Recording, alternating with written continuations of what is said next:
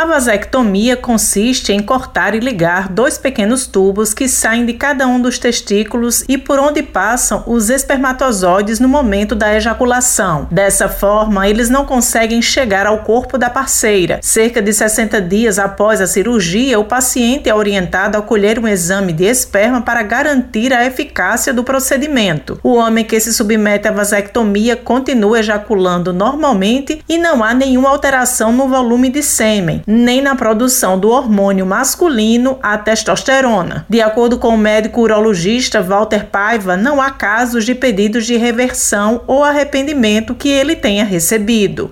É uma cirurgia em que as pessoas não querem a reversão, posto que a reversão é de um procedimento que, na maioria das vezes, não tem êxito em qualquer lugar do mundo. Esta cirurgia é uma cirurgia endoscópica. Ele ainda pontuou qual critério é considerado e o que é feito neste procedimento. O critério para se fazer a cirurgia é que eles não querem ter mais mais filho. Mas para fazer a cirurgia tem que ter o consentimento das esposas. Em jovens, esse procedimento não deve ser realizado. O que eles querem, na realidade, é que depois da cirurgia, eles ficarem azospérmico, isto é, sem espermatozoide. Sem espermatozoide, não se engravida. Isso é o que eles querem.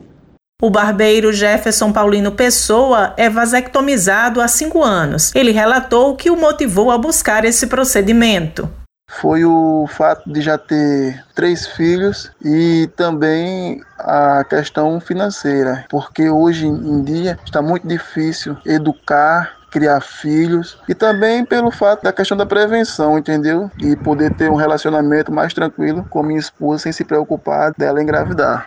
José Simão para a Rádio Tabajara, uma emissora da EPC, empresa paraibana de comunicação.